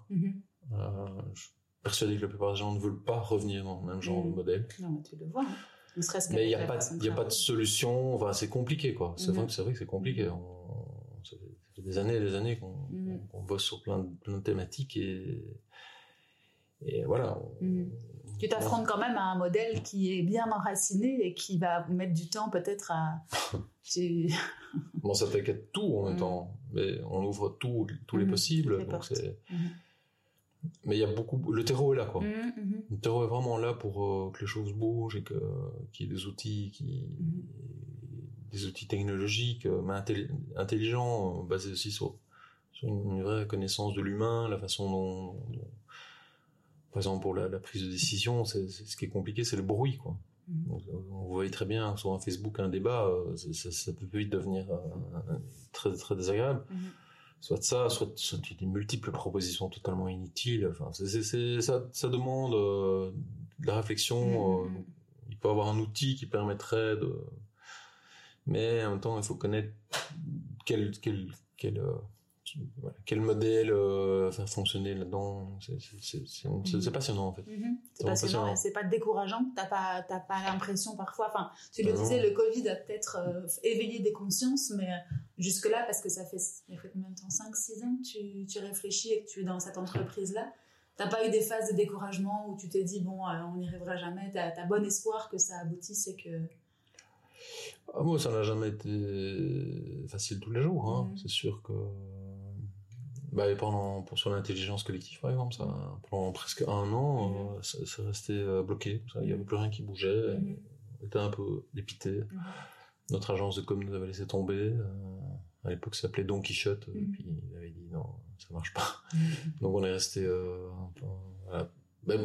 bon, aujourd'hui, j'ai ce luxe de, de, ne pas être stressé par rapport à est-ce que ça par rapport à ce besoin de gagner ma vie donc bon, je, je, suis un peu la vague mm. mais ouais je suis assez je suis assez téméraire et, en même temps je prends mon temps mm. aussi mais voilà je vais quand même en général je vais assez bien au, mm. jusqu'au bout mm-hmm. tout ce que j'entreprends mais j'aime en fait au plus plus c'est compliqué au plus ça me challenge au plus ça me ça me, plus ça me plaît mm-hmm. J'ai vu des photos sur internet euh, quand on va sur euh, bioterra.moi. Point green. Point green, voilà. Euh, de ces dômes géodésiques. Et c'est vrai que bah, c'est tout à fait innovant. Enfin, en tout cas, moi, pour ma part, euh, j'avais jamais vu ce genre de construction. Donc, j'invite nos auditeurs à aller regarder sur le site internet. C'est quelque chose que tu as inventé ou qui vient de. Alors, j'ai pas inventé le dôme géodésique. Hein. Le dôme géodésique existe depuis. Existe déjà depuis les années 50 par euh, Buckminster Fuller, qui est un architecte américain, mhm. mais qui n'a qui n'a pas vraiment percé. Il y avait mhm. différentes problématiques euh, sur euh, la ventilation, par exemple. Ben, le fait aussi que ça ça permet pas de construire des villes. Mais aujourd'hui, parce que ça ne se remplit pas un dôme. Non, non. Mais bah c'était un peu comme l'histoire avec les, voitures électriques quoi à une certaine époque pourquoi est-ce que euh, architecte passe plus qu'un autre. Aujourd'hui on est plus dans une, dans une vraie euh, conscience euh, sur, l'écologie quoi. Je me souviens à l'époque le bio c'était pareil en bio c'était un peu le truc de bobo. mais aujourd'hui le bio il faut bien se rendre compte que c'est c'est devenu un passage obligé donc c'est la même chose aujourd'hui je pense que ça répond à un, un ensemble de besoins bah, d'un habitat de qualité, parce que j'ai bien bien analysé euh, ce marché-là, mhm. Qui est quand même facile à construire soi-même mhm. et qui surtout utilise très très peu de matériaux et de matériaux locaux. Vous allez qu'en fait, euh, pour, vous donner une idée, un, dôme de 7 mètres d'envergure utilise moins d'un demi-mètre cube de bois. Mhm. Euh, je vois pas... et c'est totalement écologique, à part qu'il nous on met une, une, fine peau de ciment, bon parce que la, la, la, la considération d'étanchéité euh, euh, dans les pays où il pleut, ben, il faut, faut, le considérer comme nous on, offre une, solution à long terme quand même, même si c'est un, un, habitat démontable, euh, c'est pas l'idée. Mm-hmm. mais enfin, il y a très peu de, il suffit de casser une coquille quoi, mm-hmm. Mm-hmm. et tout le reste est démontable. Mais la, le, la coquille, ben ça on, l'applique quoi. Et c'est contrairement à ce que, que, le marché offre en dôme géodésique, qui est plutôt des, des bâches le problème avec le dôme, c'est qu'aussi c'est un ensemble de, de c'est peut-être ça aussi qui a, qui a, fait que le dôme ne s'est pas développé, c'est que c'est un ensemble de facettes, c'est un ensemble de, de triangles, visant à se rapprocher de la sphère. Mhm. Et donc en fait tous les angles s- représentent un problème d'étanchéité quoi. Mhm. Parce que quand on met des tuiles, tout ça, euh, on n'arrive pas. Donc on est obligé de mettre une bâche Mhm. qui elle vient épouser euh, la forme. Mais après, qu'est-ce qu'on met sur la bâche? Parce que moi, j'ai une bâche relativement Mhm. vilain. Mais alors aujourd'hui, la, la plupart des, des- des dômes sont plutôt euh, des dômes d'événements. Donc ce sont des Mhm. tentes. euh, Mhm. parce qu'en fait, euh, j'ai- voulu un moment en fabriquer Mhm. avec des bâches, mais le fabricant de tentes m'a dit bah, il n'y a aucune tente qui tient plus de 2-3 ans avec le soleil, la pluie. ça, ça se déchire quoi. Donc, c'est- une forme géodésique, c'est assez compliqué à, réaliser. Je me voyais mal euh, Le toit tous les trois ans. Et donc là maintenant, on a, on a trouvé une solution qui tient, qui tient vraiment bien, qui est une forme de ciment souple et qui est bah, durable. Mhm. C'est la seule partie qui est peut-être non durable, Ouais, mais c'est une, coquille d'un œuf. Quoi. Mhm. Mais en contrepartie du prix, parce que comme tu le disais, c'est un achat qui est largement moins coûteux qu'une maison traditionnelle. Alors certes plus petit, mais en même temps, comme tu le disais, aujourd'hui on est plus sur l'appartenance ou sur le... Sur, euh, Bon, on a 7000 euros, j'ai calculé ce matin, mhm, pour un 20 mètres carrés. mhm. Parce qu'en fait, on- aujourd'hui, je me rends compte que on me demande beaucoup de- d'avoir euh, un dôme que je pourrais même construire pour les gens. Mhm. Euh, parce qu'au début, on pourrait tout faire en fait Mhm. aujourd'hui. hein. On a fait de l'aluminium, on a fait du, du Mhm. bois, mix bois-aluminium, Mhm. euh, du verre. enfin. Mhm. Mais à un moment, il faut trouver la solution la plus pragmatique. Mhm. Et aujourd'hui, c'est du structure bois. Euh, recouvert de cette peau avec un isolant et c'est un format de 20 mètres carrés donc c'est un dôme de 5 mètres Mhm. donc c'est une chambre avec, sa- avec une salle de bain mais qui peut qui peut s'assembler en fait. C'est- un peu le le Lego Mhm. le petit cube euh, de ce qu'on pourrait imaginer d'assembler Ouais, c'est ça. Et aujourd'hui, moi, j'ai un terrain ici en Belgique. Je peux faire euh, ce genre de, de construction dans, sur mon terrain sans problème par rapport à, à l'urbanisme ou à des, à des, des organismes comme ça? Ou c'est plus... bah, euh, la région wallonne est beaucoup plus ouverte Mhm. euh, parce qu'on habite l'habitat- léger Mhm. euh, qu'en Flandre, ils veulent Mhm. pas l'entendre parler. Ben, Mhm. Voilà, c'est encore une question de, Ouais, décision politique. Mhm. Moi, je trouve ça complètement ridicule. Mhm. Donc, on espère que, que ça va bouger, La ouais. mentalité change. Que ça, qu'à un Mhm. moment, euh, ben, bon, à partir du moment où on a un, permis d'habitation, euh, Mhm. c'est- les, les- les- les considérations euh, urbanistiques aujourd'hui euh, ne me plaisent pas tout le temps. Mhm. Euh, construire une maison euh, qui, qui- avec son, son toit de 45 degrés euh, et ne pas pouvoir changer, faire autre chose Mhm. en Belgique, Mhm. je ne sais pas jusqu'où ça va tenir. Mhm. Mais à un moment, il y a peut-être quelque chose qui, qui- qui doit changer parce que nous obliger à construire une maison en briques euh, avec un toit de 45 degrés, s'en- s'endetter, je, je- Mhm. c'est- ou alors, ou alors, je sais pas, l'État belge euh, nous oblige à rentrer dans un système pour nous endetter, pour, pour qu'on travaille, qu'on devienne des, des pions d'un système. Je ne le vois Mhm. pas autrement. Mhm. Si tout le système se tient comme ça, euh, À un moment donné. alors il faut s'attaquer au cœur du système. Mhm. C'est, c'est, c'est- ça travaille au niveau des politiques, mais on y Mhm. travaille aussi. Donc, Mhm. Et donc là, tu vises quel marché plutôt alors, Le- le alors, Maroc dans- alors ce sera juste construire dans son jardin Mhm. un petit Mhm. pour, euh, pour rigoler. Mais... Mhm. Mais les premiers sont où alors? Ou les premiers ou les, les suivants sont, sont au Maroc? Donc on en a deux au Maroc, oui. On en a construit deux aussi euh, Mhm. dans, dans le jardin Châtelet, dans un Mhm. arbre. D'accord. Il y a un arbre qui passe à Mhm. travers, Mhm. mais ils sont démontables, donc Mhm, aujourd'hui mhm. ça devient, ça, encore du. Et il y en a un en, en exposition dans, dans le dans le showroom. D'accord.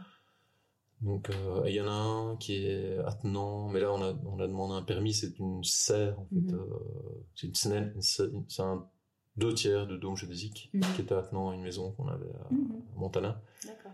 à Uccle, qui est euh, totalement en verre. Mhm. Et là, on a demandé un permis, ça a été Mhm. accepté. Quoi. Bah mais voilà, bon, ça vois. donne, ça donne un, style. euh, mais bon, mais on espère, oui. Un. Mais je pense qu'il faut, ouais, probablement euh, rentrer un, je veux dire un permis global, quoi, Mhm. d'un vrai projet. Euh, et je pense qu'à mon avis, si on tombe un jour sur un bourgmestre éclairé qui se dit, ok, on va faire un, un test Mhm. d'un d'un petit village. Ou ouais, sur quelques, Mhm. un ou deux hectares on va essayer de voir ce que ça donne et on, Mhm. on leur fait leur petite euh, fait faire leur petite histoire et puis si ça marche pas. On fait tout démonter. C'est pas grave. On ne doit même pas faire exploser la dynamite.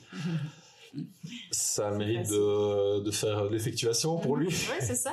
Avec un peu de chance. et de montrer qu'il y a peut-être moyen de, Mhm. de faire euh, donner notre chance de, de, de faire nos maladies de jeunesse quoi. Ouais, tout à fait. Bah, j'espère, en tout cas. Inch'Allah. Mais oui, c'est ça. Comme on dit. Écoute, tant mieux. Euh, merci pour tous ces enseignements. Euh, je vois que le temps file et tu as peut-être d'autres euh, d'autres choses à, t'occuper après.